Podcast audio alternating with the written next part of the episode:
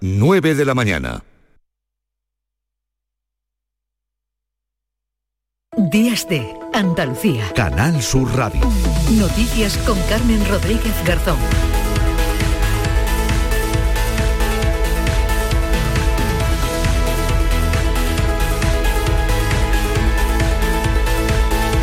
Continuamos en Días de Andalucía hasta las 11 de la mañana. Les acompañamos en Canal Sur Radio. Seguro que muchos eh, de ustedes están disfrutando de este largo fin de semana, de este puente del 1 de mayo que viene cargado de actividades, de fiestas, de acontecimientos deportivos, de muchos turistas, de muchos visitantes en nuestras ciudades y en nuestras playas. Y de calor, de mucho calor.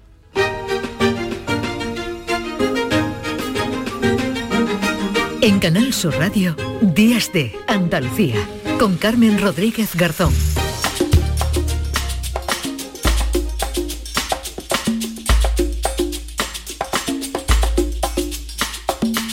Ya hace calor en la cafetera. Ya hace calor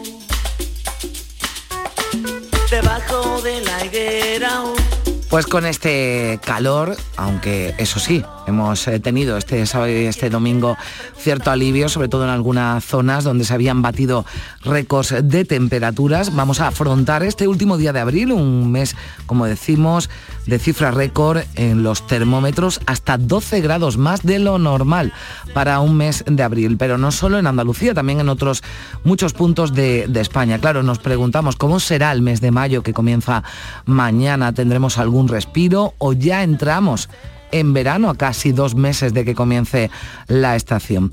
Oficialmente, además, no es una ola de calor. Vamos a preguntar al experto de Meteorred, a Francisco Martín León, que nos va a acompañar aquí en Días de Andalucía. Y con calor, aunque menos que los días pasados, en Jerez disfrutan del Gran Premio de España de Motociclismo en Córdoba de las Cruces a partir del martes de los patios en Andújar, en Jaén, de la Romería de la Virgen de la Cabeza. En todos esos puntos vamos a estar en esta mañana de domingo, como muchos visitantes que acuden a nuestra tierra a disfrutar del puente. Igual que con los termómetros ya se habla de cifras récord en el turismo y de ello hablaremos con Javier Hernández, que es vicepresidente de la Asociación de Hoteleros de la Costa del Sol. Allí los datos son muy, muy positivos con el aeropuerto y con las conexiones ferroviarias a pleno rendimiento.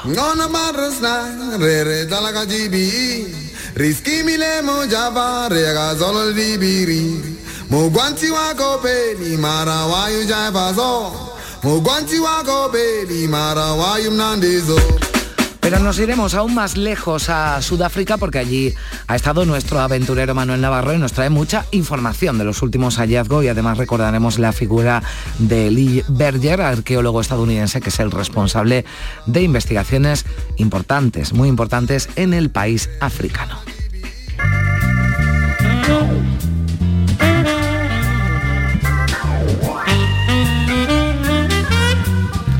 Y hoy 30 de abril es el Día Internacional del Jazz y en nuestro tiempo de cine con Juan Luis Artacho hablaremos de este género musical en el cine con películas como Cotton Club y Música y Lágrimas o la serie Tremé que nos sitúa en la Nueva Orleans tras el paso de Katrina. Mañana ya saben es el Día Internacional del Trabajo y a ello dedicaremos nuestro tiempo de flamenco, si escuchan bien, porque hay palos que están estrechamente vinculados a profesiones del campo, de la mina y después Lourdes Galvez hablará de ello.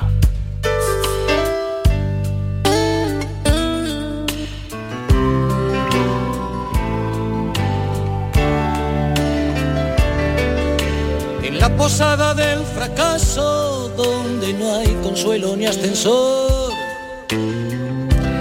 Pues con estas eh, propuestas despediremos este mes de abril en Días de Andalucía que produce María Chamorro y Primi Sanz y que realiza en Sevilla Pedro Moreno, en Málaga José Manuel Zapico.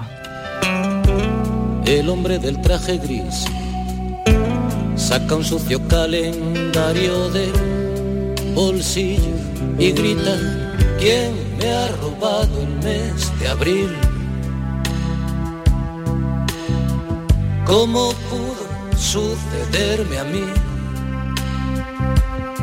Pero ¿quién me ha robado el mes de abril? Lo guardaba en el cajón donde guardo el corazón. La chica de buscas y todas las asignaturas suspendió. El curso que preñada aquel chaval la dejó. Y cuando en la pizarra pasa lista el profe de latín, lágrimas de desamor ruedan por la página de un blog y en él escribe ¿Quién me ha robado el mes de abril? ¿Cómo pudo sucederme a mí? Pero ¿quién me ha robado el mes de abril? Lo guardaba en el cajón donde guardo el corazón.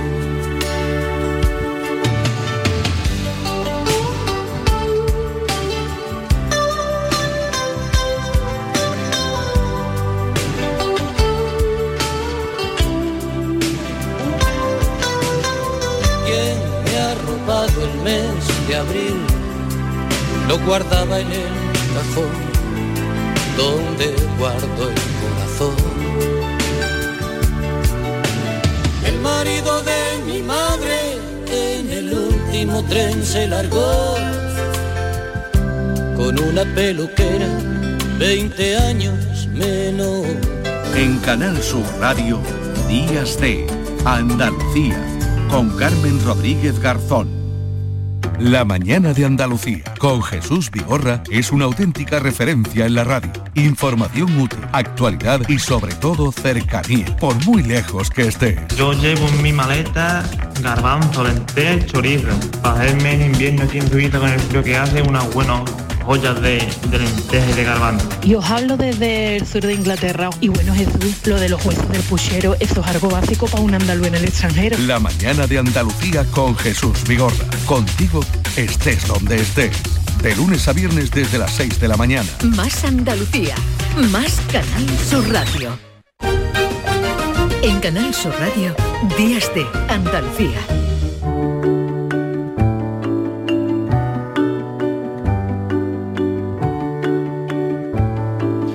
9 y 8 minutos de la mañana. Tenemos eh, algo de alivio este fin de semana, pero abril, abril de 2023 va a ser recordado como un mes récord en cuanto a temperaturas. Fíjense que hasta 24 estaciones meteorológicas en España superaron el pasado jueves el récord de temperaturas máximas para un mes de abril y las más altas pues eh, no se equivocan, se dieron aquí en Andalucía, en el aeropuerto de Córdoba, se llegó a 38,8 superando en 4,8 grados el máximo que ha alcanzado hasta ahora, que se produjo en 2017, también en abril, seguido de Morón de la Frontera con 37,4, también el récord anterior estaba en abril del 1997 y en el aeropuerto de Sevilla casi 37, 36,9 y el récord en abril estaba en 35,4 grados centígrados. Vamos eh, a hablar de esto, de esto que ha ocurrido y que está ocurriendo, porque parece que esas eh, temperaturas, aunque como decimos tenemos cierto alivio, nos van a seguir acompañando en los próximos días cuando vamos a estrenar ya el mes de mayo. Saludamos a esta hora a Francisco Martín León, que es experto de Meteorred Francisco Francisco, ¿qué tal? Muy buenos días. Buenos días, buenos días. Bueno, ¿qué explicación tiene todo esto, lo que ha ocurrido o está ocurriendo en este mes de abril, sobre todo con temperaturas tan altas y durante tantos días, ¿no? Seguidos. Efectivamente, usted lo ha explicado perfectamente. ¿eh? Eh, hemos vivido sobre todo un final de abril histórico. Se han superado más de 100 récords de temperaturas máximas y no olvidemos las mínimas. ¿Eh? Las mínimas han subido también enormemente durante estos días de abril. Y como dice usted, ha destacado los 38 grados y medio, con 8 eh, de Córdoba, que han superado eh, prácticamente en, en, 4 grados y medio el récord anterior. Esto es una barbaridad. Ha habido tres días que se han superado constantemente, ¿no? Pues ¿a qué se debe esto? Pues a una suma de, de circunstancias.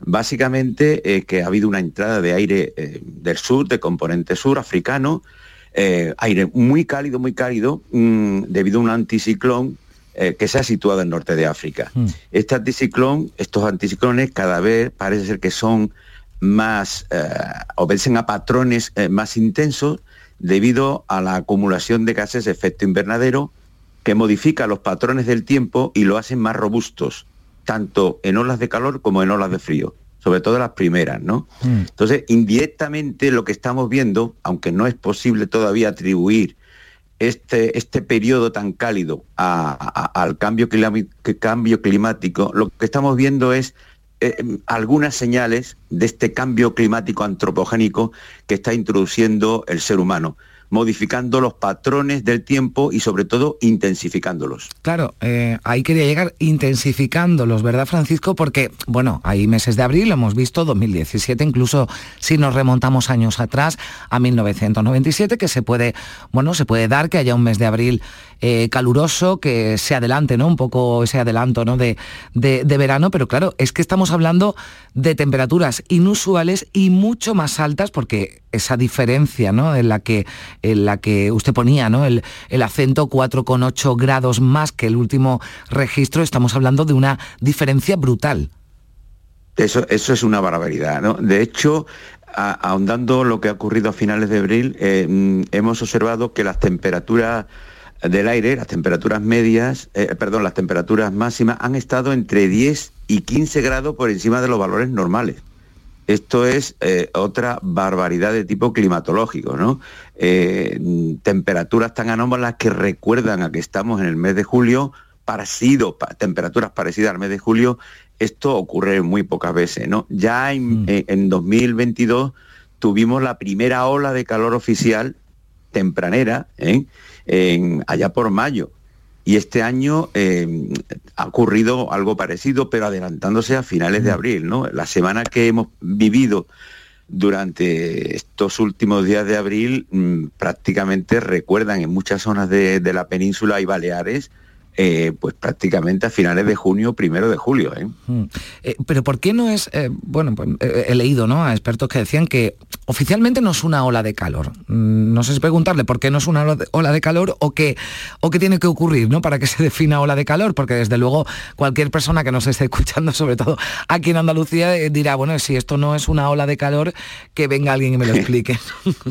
Pues mire, buena pregunta. Yo personalmente en mi blog de meteorología y siguiendo al resto de los servicios meteorológicos europeos y organizaciones eh, internacionales de clima y tiempo, le he llamado ola de calor entre comillas, similar a la de verano.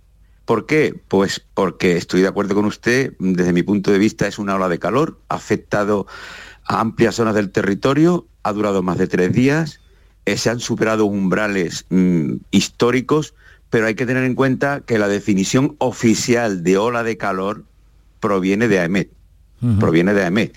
Y mientras no se cumplan estas condiciones, pues eh, estrictamente hablando, y lógicamente AEMET ha hecho bien en llamarle periodo de muy altas temperaturas. Eh, yo incluso en, en mis redes sociales, las redes sociales, eh, he sugerido de que hay que darle un- una revisión a la definición oficial de olas de calor, ¿eh? para contemplar periodos como el que ha ocurrido en abril. Además, esto tiene un agravante, porque el ser humano, las plantas, los seres vivientes, sobre todo nosotros, no estamos acostumbrados a este cambio tan brusco en época primaveral. Otros servicios meteorológicos, ¿eh? Eh, cercanos a los- al nuestro, eh, incluso lejanos, como el Servicio Meteorológico Australiano, tienen en cuenta estos hechos, ¿no? Cuando se dan temperaturas muy altas fuera de los meses de verano. Desde mi punto de vista, ya digo que es una ola de calor entre comillas, pero tenemos que guardar las formas. Sí, con, Eh, o sin, que- con- con o sin comillas, de hecho, bueno, pues hay, hay planes, ¿no? Aquí en Andalucía, por ejemplo, en los, en los eh, colegios ya se están planteando también, ¿no? En algunos eh, centros de, de- trabajo, con trabajos que, que hay que exponerse al sol, adelantar, ¿no? Los protocolos que normalmente se hacen, bueno, lo hemos visto con los incendios, ¿no? Que ya hemos tenido incendios más propios, ¿no? De la, de la, de la época de, de- verano, hace unas, unas semanas, ¿no? Como el de, el de, el de Castellón, ¿no? El de Aragón, en fin, que estamos hablando de situaciones anómalas e inusuales y apuntaba usted, Francisco, que a mí me parece muy interesante, sobre todo porque, claro, quizás no nos llama tanto la atención o no nos choca tanto las temperaturas de día, pero sí que en abril por la noche estemos pasando noches casi tropicales, ¿no? Con temperaturas que están por encima de los 20 grados. Eh, casi, no, bueno, algunas localidades del suroeste y estos días del sur y este em, peninsular han llegado a superar los 20 grados sin ningún género de duda, ¿no? Eso hace que las noches, mm, mm, pues uno no pueda conciliar el sueño. De hecho, ya digo que otros servicios meteorológicos también consideran mm. las, las temperaturas nocturnas, los umbrales de temperatura nocturna, para hablar de ola de calor. Entonces, yo lo que quiero comentar es que desde los organismos oficiales se tiene que plantear eh, este tipo de situaciones tan tempranas donde las temperaturas son extremadamente altas. Las olas de calor tienen una definición oficial, efectivamente, el pueblo, la gente llana considera esto como una ola de calor, otros servicios meteorológicos europeos lo consideran como la de calor. Yo ya he propuesto, yo trabajé en AEMED, ¿no? Y mm. ellos trabajan con un rigor científico sin, sin, ningún género de duda. Ellos tienen una definición de ola de calor.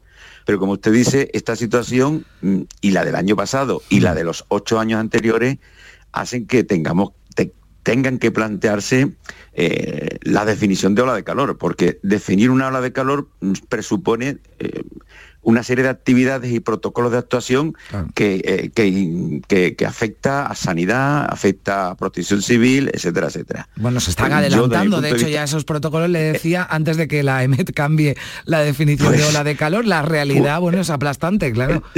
La realidad es contundente. y por, eso digo que AEMET se tiene que plantear este concepto de mm. ola de calor. ¿eh?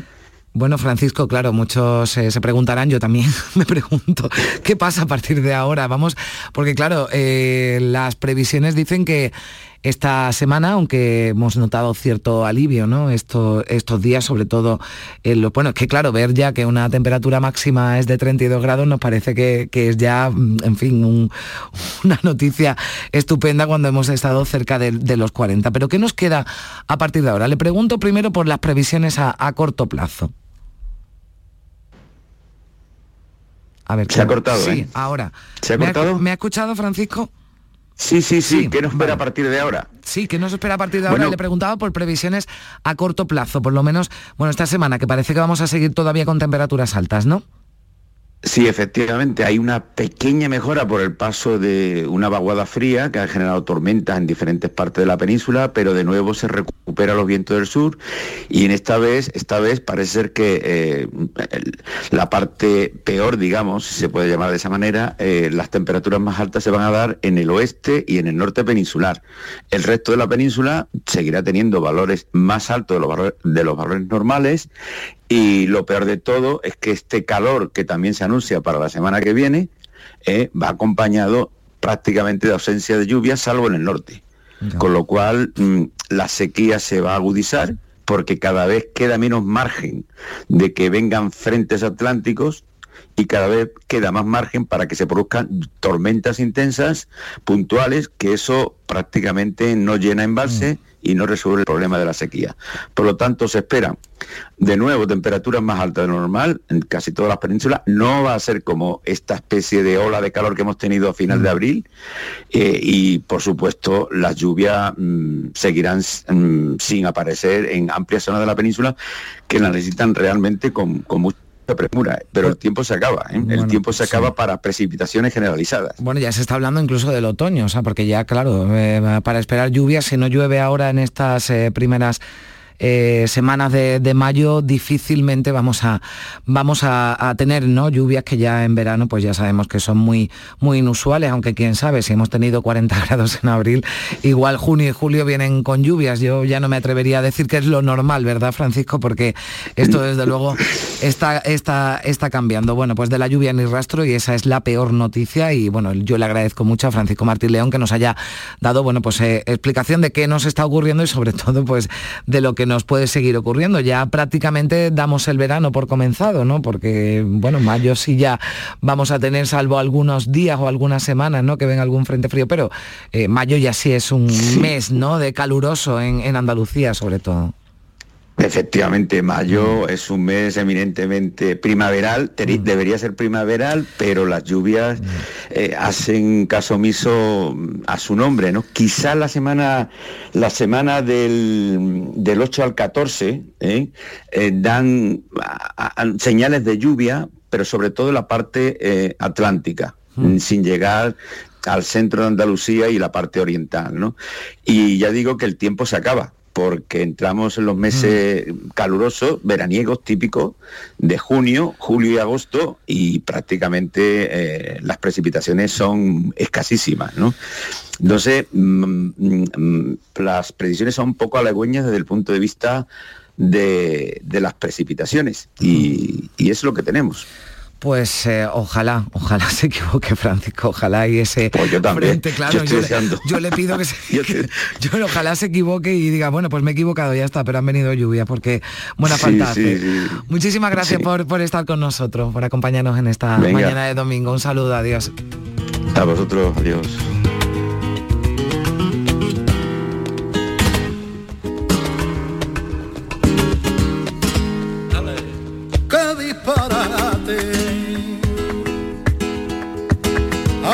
Equivocado. Y tomando la posta de febrero diciéndose flor para que os quiero a marzo la tolerancia saltado. Y un alboroto por el campo se armado de yemas sin sazón fueron. La violeta diciéndose me muero apenas el color recién morado. Que disparate. Abril se ha equivocado. Pues como canta Poveda, Abril se ha equivocado en lo meteorológico, pero este tiempo sí es verdad que está beneficiando a destinos turísticos, sobre todo de costa aquí en Andalucía. Hablamos ya también de cifras históricas, estas cifras nos gustan más que las eh, cifras históricas y de récord que nos deja el calor durante este mes de abril, pero como decimos son muy muy positivas los datos, las cifras eh, del sector turístico para este puente de mayo. Yo no sé si ya podríamos hablar de cifras eh, similares ya a la anterior, a los años anteriores a la pandemia. Se lo vamos a preguntar a Javier Hernández, que es vicepresidente ejecutivo de AECOS, de la Asociación Empresarial Hotelera de la Costa del Sol. Hola Javier, ¿qué tal? Muy buenos días. ¿Qué tal? Muy buenos días. Bueno, podemos hablar ya de esas eh, cifras récord de, turismo o de cifras prepandemia. ¿En qué, en, en qué titular damos? ¿En qué nos estamos moviendo? Bueno, realmente tras, tras conocer los datos de los primeros cuatro meses del año, en el que eh, bueno, los establecimientos hoteleros de media pues eh, han cerrado un, con un, o van a cerrar, vamos, que eh, prácticamente ya hoy con un 69,95% de ocupación de media en los cuatro primeros meses y a diferencia del año 2019 en el que fue la ocupación de un 65,73, pues aquí estamos hablando de prácticamente cuatro, eh, casi cuatro puntos por encima eh, de lo que fue el año 2019 prepandemia, ¿no? Y con lo cual, pues sí que podemos hablar de recuperación. Hmm. Eh, los datos además pues son de un 23% por encima incluso del año del año anterior, ¿no? Hmm. lo que ocurre que el año anterior, el primer trimestre del año y respecto a 2019 no fue muy bueno, eh, porque todavía, todavía la variante Omicron del, virus pues eh, continúa, continuaba activa y continuaba con restricciones eh, para viajar en los diferentes países desde los mercados internacionales, pero, pero sí, podríamos hablar que este año prevemos, prevemos que sea el año de la recuperación hmm. desde el punto de vista de la ocupación que no de la rentabilidad. Sí, ahora, ahora hablaremos de esa, de esa cara B, ¿no? de, todas estas cifras que, estamos diciendo, pero a mí me gustaría preguntarle si todo esto que está ocurriendo, usted nos hablaba de esas eh, primeras del primer cuatrimestre, del primer trimestre también, que dejaban muy buenas cifras eh, turísticas en, Andalucía y también especialmente en la, en la Costa del Sol. ¿Esto permite ser optimista? Ya también hablamos en niveles de ocupación de cara al verano, ¿no? Si estaríamos hablando de de, un verano con unas cifras de ocupación eh, muy altas, incluso rozando ¿no? el lleno en muchos puntos. Pues eh, se, ve que sí. Eh, de momento mm. todavía es pronto para hablar del, del, verano, pero, pero cierto es y que en función de los ritmos de reservas que estamos teniendo y que incluso para el verano pues se llevan generando prácticamente desde el mes de desde el mes de noviembre del año pasado eh, vemos que, los ritmos son eh, mayores que los que hubo eh, a las mismas fechas y para el verano en el año 2019 ¿no? y por lo tanto esperamos que porque además ya no solo la Semana Santa y el Puente de Mayo que suelen ser un termómetro del inicio de la temporada media y de la temporada alta eh, que han arrojado buenos datos a nivel ocupación, eso significa que, que, en el verano si no hay ningún contratiempo, ningún factor eh, eh, exógeno que lo, que lo mm. impida, pues que podamos tener recuperación. Pues esperemos que, no, pero decíamos, Javier, y decía usted que todo tiene Claro, su cara B, estamos hablando de, términos muy positivos en cuanto a ocupación, pero otra cosa es la rentabilidad. Eh, todo está más caro y también, bueno, pues los, los hoteles, los establecimientos lo, están sufriendo, ¿no? Y aunque, eh, bueno, pues eh, tengan niveles, como decimos, cercanos o rozando el lleno, se está ganando, para que nos entendamos, mucho menos dinero.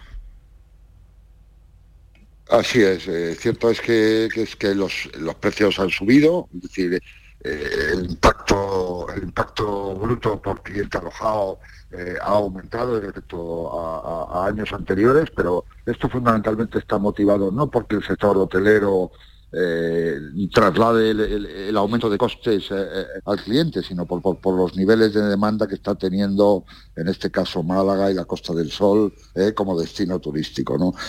han subido los precios, pero también es cierto que han subido ha subido mucho lo que son los fundamentalmente para aquellos hoteles que además y tras la pandemia pues han tenido que solicitar financiación eh, para poder recuperarse tras prácticamente eh, dos años con niveles de ocupación en pérdidas, eh, incluso pues con hoteles cerrados, prácticamente cuatro meses en el año en el año 2020, pues la subida de los tipos de interés pues afecta mucho ¿no? a, lo que es el aumento de costes en cuanto a en mm. cuanto a la financiación. ¿no? Mm. Luego también es obvio que la subida de las materias primas de, los últimos meses, la subida de eh, los combustibles, eh, eh, aunque la energía el año pasado estaba mucho más alta que en la energía eléctrica, mucho más alta que, que este año, sí que es cierto que todas estas variables que son básicas para el suministro del sector hotelero, eh, pues han subido mm. eh, incluso mm, con, datos o con subidas por encima del 30%.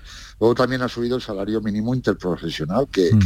este año 2023 ha aumentado un 8% y que en los últimos eh, cinco años lleva un acumulado de subida de un 47%, ¿no? que eso, eso afecta a las prestaciones de servicio de nuestro sector. bueno, y, como decía, pues, pues afecta a la línea de flotación de la rentabilidad hmm. de los hoteles, ¿no? Hmm. Y esto junto con el incremento de las cotizaciones a la seguridad social a cargo de las empresas. Esas cuatro, esos cuatro eh, condicionantes de subida han hecho que la rentabilidad pues sea muy diferente a los años prepandémicos, ¿no? A hmm. pesar de que las ocupaciones son mayores y eh, digamos que el, que el impacto por cliente que se aloja en un establecimiento eh, es, mayor. ¿no? Hmm. Eh, ¿Qué tipo, ya, y con esto ya, ya terminó Javier, ya terminamos, eh, qué tipo de, turista nos está visitando? Ya podemos decir que hemos recuperado, y sobre todo la Costa del Sol, que es un destino preferente ¿no? para, el, para el turista internacional, para el turista extranjero, ¿hemos recuperado ya ese visitante? Bueno, estamos recuperando desde el punto de vista internacional los datos de, de, abril y de prácticamente este puente de mayo eh, así lo reflejan, en el que estamos a niveles del 60-65% de turistas procedentes de, de, mercado, de mercados emisores internacionales. Eh, se ve que hay recuperación. Eh, lo que pasa es que también, también es, pronto, es pronto para decirlo, porque hay que tener en cuenta que los últimos dos años quien un poco ha salvado los muebles de la, mm. de la, ocupación ha sido el mercado nacional, es decir, mm. Los turistas de procedencia españoles, ¿no? Y, mm, y eso todavía em, tenemos que, visualizarlo en el, en el tramo de la temporada alta. ¿no? Cierto es que el aeropuerto arroja cifras eh, por encima del 14% en, en, tramos de fechas de marzo a octubre, eh, positivas por encima de un 14% eh, respecto al año anterior, y eso visualiza una posible recuperación de turistas británicos, de turistas alemanes, de los Países Bajos, nórdicos y y bueno, la esperanza es que sí, que recuperamos ese, eh, esos turistas eh, que además eh, están empezando a viajar y sobre todo el mm. británico, en el que tuvo, tuvimos pérdidas de un 15% el año pasado y el alemán de un 23%, pues, también provocado por la guerra ucrano-rusa y esperamos, esperemos recuperar. Bueno, pues em, yo le agradezco mucho, le deseo toda la suerte del mundo y a usted y a, toda la, a todos los que se dedican bueno, pues a dar esos servicios a los visitantes al turismo. Un excelente puente de mayo, ya veremos si esto pues, eh, nos da una, una pista de lo que puede ocurrir en, en verano. Tendremos oportunidad de, de, hablar más adelante. Javier Hernández, vicepresidente de, ejecutivo de AECOS, la Asociación Empresarial Hotelera de la Costa del Sol. Gracias por atendernos y por estar con nosotros aquí en Canal Sur Radio. Un saludo. Muchas gracias, un saludo a ustedes. 9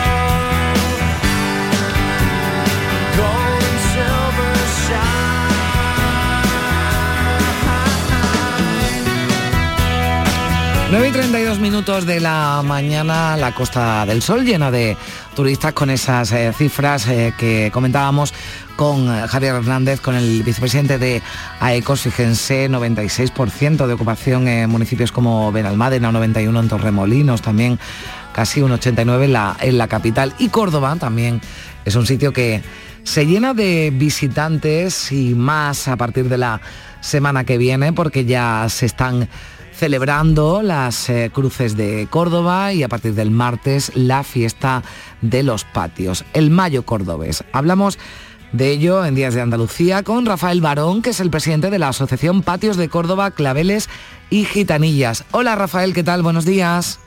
Hola, buenos días, Carmen. Bueno, ¿a qué huele ya Córdoba?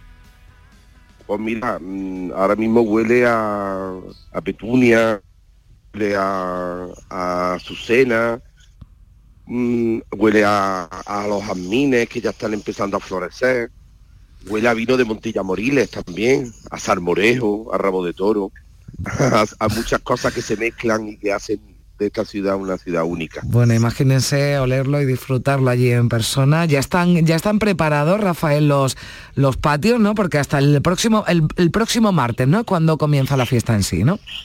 Exactamente, el día 2 mm. empieza ya la, la, fiesta de los patios, pero claro, nosotros llevamos todo un año pendiente de ellos, limpiándolos, cuidándolos, manteniendo las plantas y ahora es cuando ya están en su Ay, qué están espectaculares. Mm. A mí me pilla regando en la azotea. no, yo estoy escuchando por ahí, ¿no? El, agüita, claro, porque... Sí, porque no, no puedo parar, no puedo mm. parar ahí. Bueno, nada, pues no, porque ha hecho, ha hecho mucha calor, ¿no? Ha hecho mucha calor y hay que echarle el agua y además tempranito, ¿no? Para que...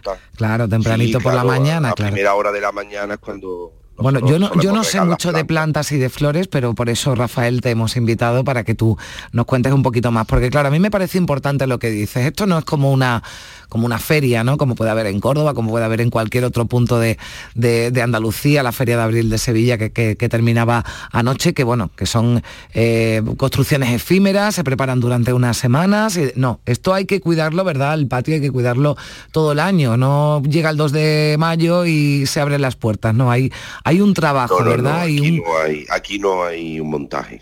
Ah, Aquí eso. hay una dedicación, una preparación durante todo un año. No, no hay que olvidar nunca que estos son casas privadas, son casas particulares, donde viven las personas. Esto no es un decorado que monta el ayuntamiento para atraer turismo. Estos son las viviendas de muchas personas que durante todo el año viven, lo cuidan, lo mantienen. Es una tradición heredada de nuestros abuelos y que a nosotros nos gusta pues luego enseñarla al mundo, ¿no? Mm. Abrir las puertas de las, de las casas, esta intimidad de nuestra vivienda para que la gente pueda disfrutar este esplendor floral, estos jardines verticales que se crean en Córdoba. En muchos casos por necesidad para tapar desperfectos de las casas antiguas que estaban Mm. muy hechas polvo, ¿no? Y en otros casos pues para favorecer la climatología, ¿no? El hecho de que haya muchas plantas y haya que regarlas hace que el patio sea un, un lugar fresco, un lugar donde puedes mm, un poco sofocar eh, el calor de- del verano, ¿no? Así que este trabajo continuado es lo que hace posible que ahora, cuando abramos nuestras puertas, la gente se quede alucinada con los miles de colores y la belleza de las flores de los Bueno, hay un componente de generosidad, como decía Rafael, ¿no? Pues de, de- de- de personas que abren las puertas de su casa, de su patio, para que los demás podamos, podamos disfrutarlo, porque ya la fiesta además, ¿no? Eh, Rafael va más allá de mayo, porque en Navidad, ¿no? Y en Semana Santa se han abierto patios. Sí, claro, porque los patios están vivos, o sea, Claro. no estamos hablando de un espacio que se monta para una fecha concreta, sino que ahí está la gente viviendo todo el año.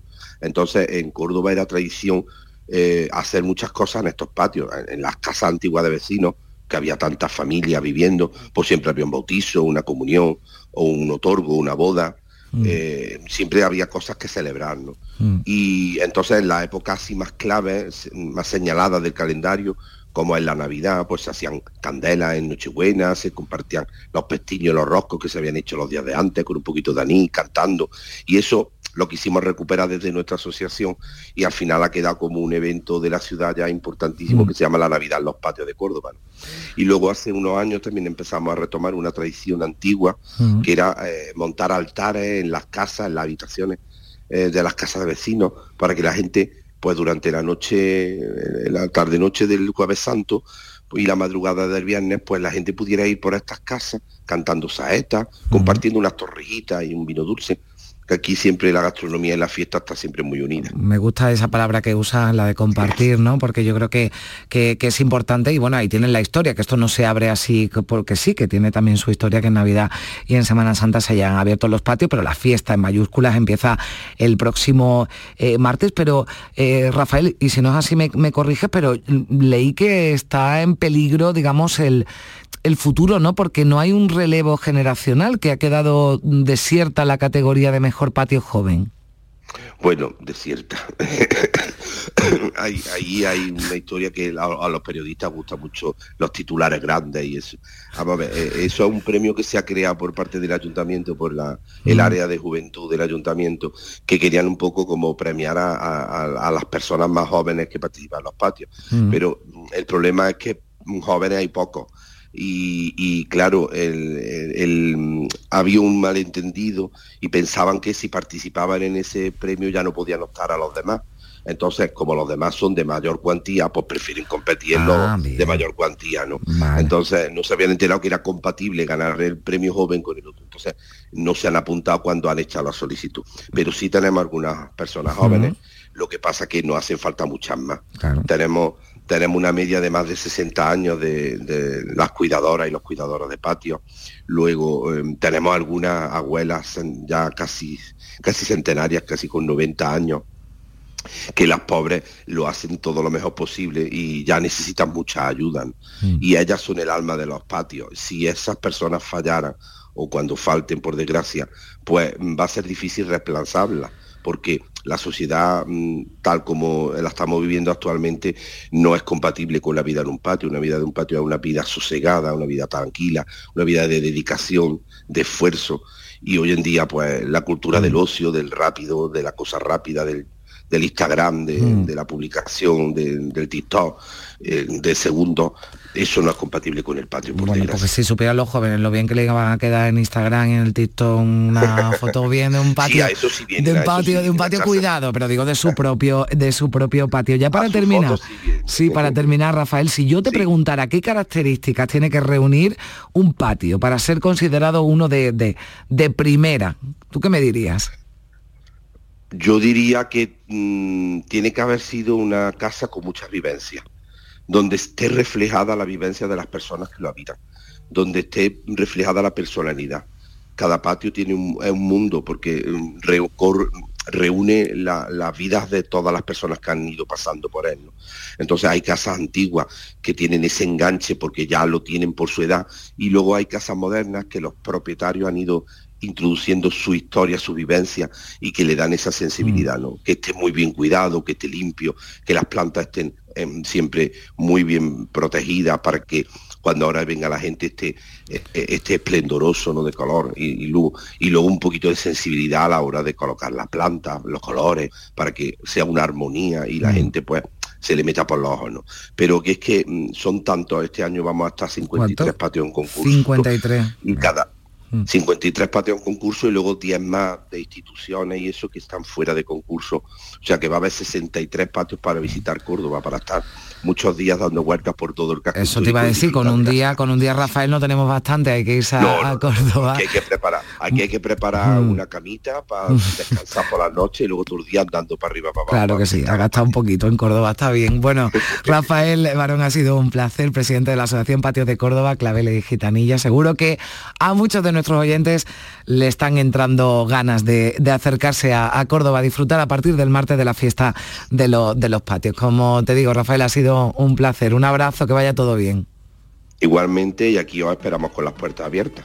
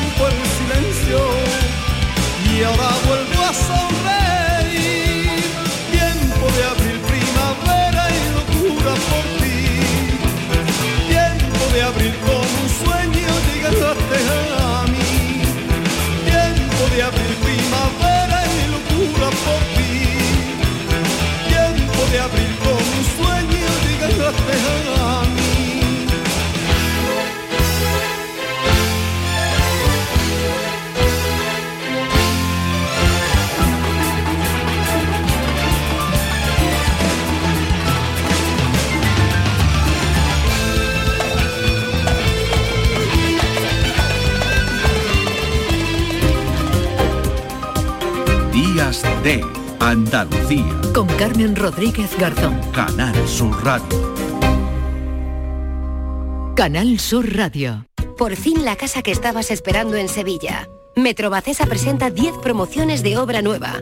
Magníficas viviendas unifamiliares y en altura de 1, 2, 3 y 4 dormitorios. Todas con terrazas, piscina comunitaria y junto a la futura Ciudad de la Justicia. Obras ya iniciadas. Descubre más en el 955 25 25 y en metrobacesa.com. Metrobacesa, ahora sí. La banda y Unión Cine Ciudad te invitan al preestreno de la película Patty y la furia de Poseidón. Siempre he querido ser una heroína. El jueves 11 de mayo en Sevilla, Málaga y Jaén. Entra en la web de la banda y participa en el concurso para conseguir cuatro entradas. ¡Mostremos nuestra gratitud! Disfruta de esta divertida peli de animación donde una ratoncita y un gato se convierten en héroes de la antigua Grecia. Recuerda, el 11 de mayo nos vemos en el cine con la banda y Unión Cine Ciudad. Somos una familia y podemos conquistar cualquier Más cosa. información en lavanda.es. Descubre Canal Sur Podcast, nuestra plataforma de contenidos especializados, exclusivos, de producción propia, como El Defensor de la Audiencia de Canal Sur. Tu espacio para atender quejas, sugerencias y preguntas sobre nuestra programación, contenidos y todo aquello que afecta a los derechos de los oyentes y espectadores. Con Antonio Manfredi. Canal Sur Podcast. La tuya. En Canal Sur Radio, Días de Andalucía, con Carmen Rodríguez Garzón.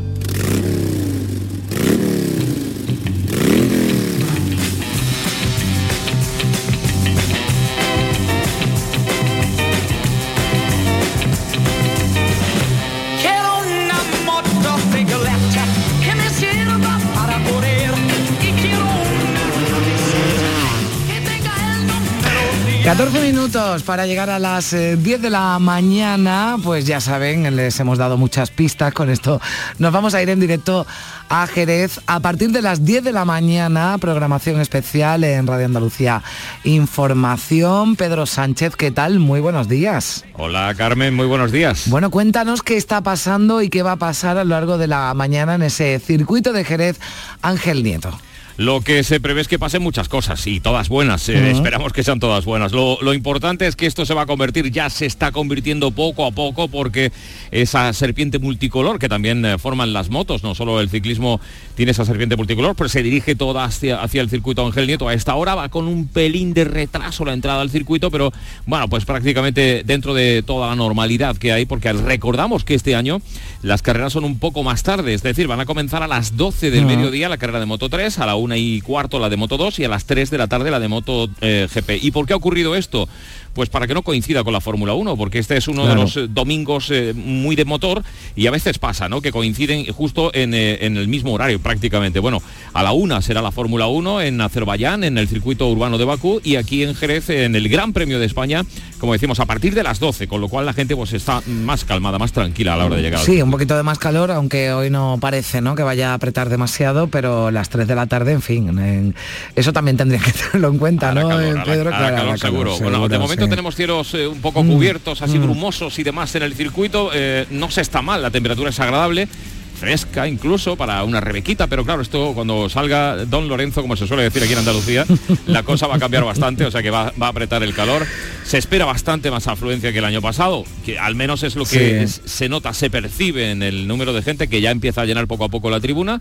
Y bueno, pues eh, a la espera de contarlo todo, como decías Carmen, a partir de las 10 en Radio Andalucía Información vamos a hacer esa amplia cobertura que va a llevar hasta la entrega de los premios ya pues eh, rondando las 4 y algo de la tarde, 16 horas aproximadamente, que esperemos que en el podio haya algún español. Bueno, Eh, tenemos dos ausencias Hay buenas importantes. sensaciones. Bueno, hay ausencias importantes, Pedro, Sí. pero también buenas noticias, ¿no? Porque la, en la pole sí está Ale eh, Espargaró, ¿no? Que es el, el que el que sale, ¿no? En GP.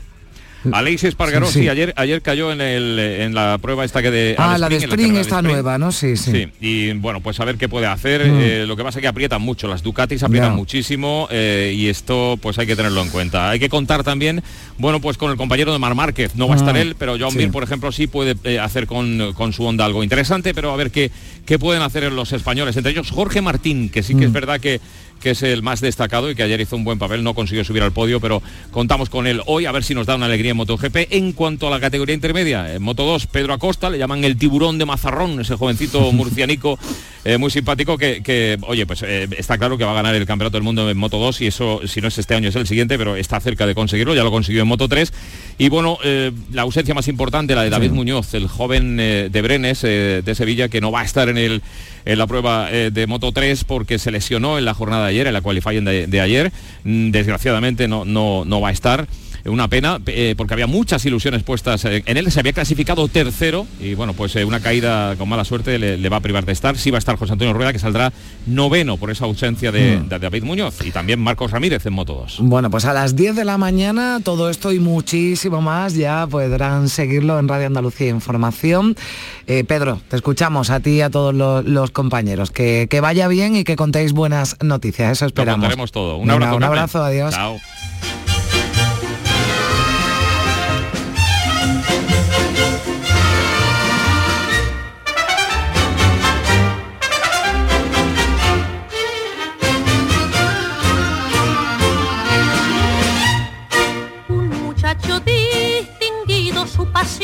Declarado y una moto le he exigido y una moto se ha comprado. Pues lo mismo que en Monforte y en Chicago y en La Habana quieren ir en el soporte las muchachas sevillanas. Ya 90 salimos los dos, que por poco revienta el motor. Agárrate bien, Manuela, que mira que viene un bache. Y van a llegar las muelas a San Juan de Anarfarache. Agárrate firmemente que viene un puente, cariño mío. Tú sabes que yo te amo, pero aquí vamos los dos al río. Ya al agua van mis amores, ole y viva la emoción. Creyeron los pescadores que sacaban un salmón. Este fin de semana volvemos a disfrutar de la radio contigo en Gente de Andalucía, con todo lo que nos ofrece nuestra tierra y con su gente. Déjate seducir por todo lo que tenemos y síguenos. Gente de Andalucía, con Pepe da Rosa. Este fin de semana desde las 11 de la mañana en Canal Sur Radio. Más Andalucía, más Canal Sur Radio. Días de Andalucía. Con Carmen Rodríguez Garzón. Canal Sur Radio. Bajo el cielo de Andalucía. Manuel Navarro se quedó con ganas de contarnos más cosas de su viaje a Sudáfrica y nosotros también de saber más. Hola Manuel, ¿qué tal? Muy buenos días. Buenos días, aquí me tienes como una moto también. Como una moto, ¿eh? Anda que... bueno, en moto no podemos ir a Sudáfrica. Bueno, poder, poder se puede ir, pero Sí, sí, no es pero recomendable, lejos, sí. no es recomendable. Pilla, pilla lejos. Lo que, lo que sí te ha traído, ¿verdad? Es el maletero eh, lleno de, bueno, pues de, de noticias, de descubrimientos, de, de hallazgos que, que yo te agradezco eh, siempre, Manuel, que compartas aquí con, con nosotros. Además, hoy vienes acompañado, ¿verdad? Sí, de Enrique Baquedano, Mm. que bueno, eh, es el director del Museo Arqueológico y Paleontológico de, de Alcalá, de la Comunidad de Madrid, eh, dirige el Instituto IDEA, es uno de los grandes arqueólogos de este país por su ya dilatada trayectoria, un científico en mi opinión impecable en sus planteamientos en su, y en su manera de, de trabajar y un gran conocedor de la evolución humana y, y- y el promotor del viaje a Sudáfrica. Por lo tanto, eh, creo que era de justicia Claro que sí. contar con él para que nos ayude a aclararnos un poco el, el panorama, que no es sencillo, porque es verdad que después de hace dos, dos domingos justo hablábamos cuando estábamos por allí y justo después de, de colgar el teléfono con, Mm. con vosotros, de la- cortar la conexión con vosotros, eh, nos fuimos a visitar una, unas cuevas, una se llama Malapa, la otra se llama Gladys Vale, eh, que bueno, estaban en todo este complejo de que es patrimonio de la humanidad en esta zona, el, el Cradle Humankind que llaman, ¿no? En, en Sudáfrica es una zona de, de- de cuevas, de yacimientos con, con presencia humana muy antigua y, y, bueno, se nos había quedado esa parte del, del viaje en el tintero que la semana pasada por la actualidad de- del Turuñuelo que Sí. nos volvió a, a desbordar una vez más este año eh, nos saltamos pero que sí yo tenía Que interés nosotros porque eh, encantados ¿eh? de que no, la actualidad nos traiga verdad noticias. Eso nunca Claro, nos claro, es, es maravilloso, es maravilloso. Bueno, claro vamos, sí. vamos a saludar a Enrique, ¿no? Que yo creo que ya nos escucha. Hola Enrique, ¿qué tal? Pues sí, muy buenos días. Buenos Os escucho días. perfectamente desde el Valle de Lozoya, que es donde me encuentro, porque aquí en la Comunidad de Madrid eh, estamos de puente. Celebramos la fiesta tanto el 1 de mayo como el día 2 de mayo, que es la fiesta de la comunidad, y entonces estoy aquí en, en el Valle del Río Lozoya es- escuchándoos perfectamente. Bueno, pues eh, yo lo que quiero es escucharos a, a- a ti, Enrique, y a, y a- y a ti, Manuel, que nos contéis, ¿no? Un poquito, bueno, qué, ha- qué os habéis Bueno, traído, si ¿no? En esa dejáis- maleta de. Sudáfrica, sí. Si me dejáis un segundo, querría antes de, de entrar en materia hacer alusión a precisamente al Turuñuelo para eh, deciros que en el Museo Arqueológico y Paleontológico de la Comunidad de Madrid, que está en Alcalá de Henares, como muy bien ha dicho Manuel Navarro, pues tenemos una exposición sobre los últimos días de Tarteso, donde la estrella, Manuel Navarro ha preparado un programa sobre esto para su programa Arqueomanía y ha podido comprobar que tenemos una exposición realmente excepcional que merece mucho la pena visitar y que como tendremos eh, en nuestras salas hasta el 24 de septiembre, aprovecho para invitar a todos vuestros oyentes. Bueno, pues invitados quedan y me parece desde luego una, una buena iniciativa y una buena propuesta. A ver, Manuel.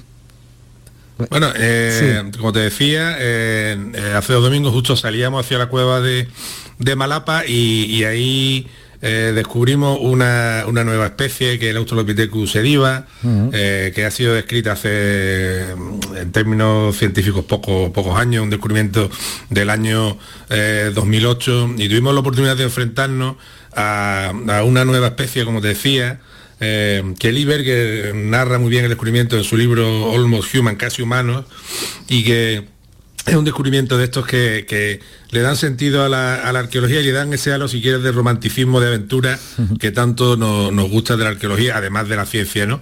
Porque es un descubrimiento que se produce de, no, sin bien, no de manera casual exactamente, porque es verdad que, que Berger estaba haciendo un seguimiento en vía satélite, vía Google Earth, de, de antiguas canteras que, que habían sido explotadas por los mineros en el siglo XIX, pero es verdad que en el sitio de Malapa, eh, se estaban yendo, como pasa otras muchas veces en la historia, y en el último momento el hijo de, Berger, que iba acompañado, bueno, en verdad, por un perrazo de estos que es un pastor rodesiano, que es una mezcla de, de razas que hicieron por allí para cazar leones y estas cosas, ¿no? O sea, imagínate cómo el perro. De, pronto descubren eh, en, una, en un fragmento de, brecha, de roca solidificada, un, un fósil que, que, bueno, que parece eh, de un hominino y, y a partir de ahí eh, en un plazo relativamente corto de tiempo se, se llegan a sumar los suficientes restos como para describir una, una nueva especie de, de australopiteco eh, que en, en las- en- en el pensamiento y en la hipótesis de Berger podría estar en el origen de nuestro linaje eh, humano y ahí ya dejo en suerte a Sí. Enrique para que nos lo explique un poco mejor, claro. A ver, Enrique. Bueno, eh, pues lo, ha explicado muy bien eh, Navarro. Eh, este descubrimiento es realmente espectacular. Yo creo que fue en 2008 cuando se produjo. Una, algunas de las revistas de más impacto no se hicieron eco, pero Lee Berger lo publicó en una revista, digamos, de, de segundo nivel, de segundo nivel de impacto, como es el Life, pero inmediatamente National Geographic lo dio en portada y tuvo una repercusión absolutamente mundial. Y todos nos quedamos locos, yo al menos cuando vi aquella, aquel cráneo especialmente, me quedé maravillado. A mí de confesar que los australopithecus me emocionan desde niño, desde mi ju- juventud prácticamente, y me impactó mucho ver que era un Australopithecus eh, clarísimo, no, había, no cabía duda. Efectivamente se percibía inmediato que era una cosa diferente, que era un eh, bastante evolucionado, eh, muy sorprendente, con un cráneo por una parte muy humano, muy habilino, que tiene un, sobre todo una frente, eh, una estructura frontal bastante desarrollada, es decir, más próxima a los habilinos que a los Australopithecus africanos como Misisplés, y que por ello era muy espectacular, pero además con una estructura corporal muy propia de los simios, es decir, que es que este es un australopiteco maravilloso, es un australopiteco, como digo, que sigue siendo muy arborícola, con capacidades para andar perfectamente, perfectamente de pie, erecto, pero que sigue siendo Ay, hemos tenido ahí.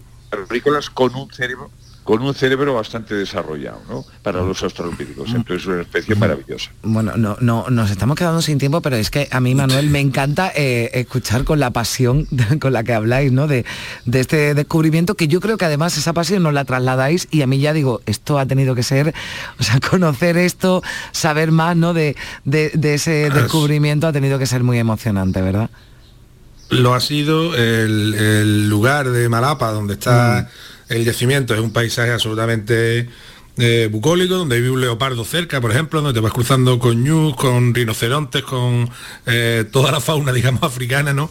Eh, conocida. Hay un manantial de agua, de hecho, Sediba, lo que significa en la, en la lengua sesoto original significa primavera y manantial, ¿no? Por eso es el, el apellido del australopeteco y es un realmente hay que vivirlo con pasión porque es nuestra propia la historia de nuestra especie y es ese mosaico, ¿no? Que Enrique cuenta muy bien de cómo realmente la evolución hay que verla mejor en, en horizontal que en escalera como lo hemos visto hasta ahora, ¿no? Y en ese sentido Sudáfrica es clave. Bueno, pues eh, Sudáfrica clave, yo os agradezco, Enrique Baquedano, que disfrutes de ese puente un poquito más largo que el nuestro en, en- en Madrid, director del Museo Arqueológico de, de Alcalá de Madrid, de la Comunidad de Madrid, Manuel Navarro, un placer como siempre. Hasta la próxima semana.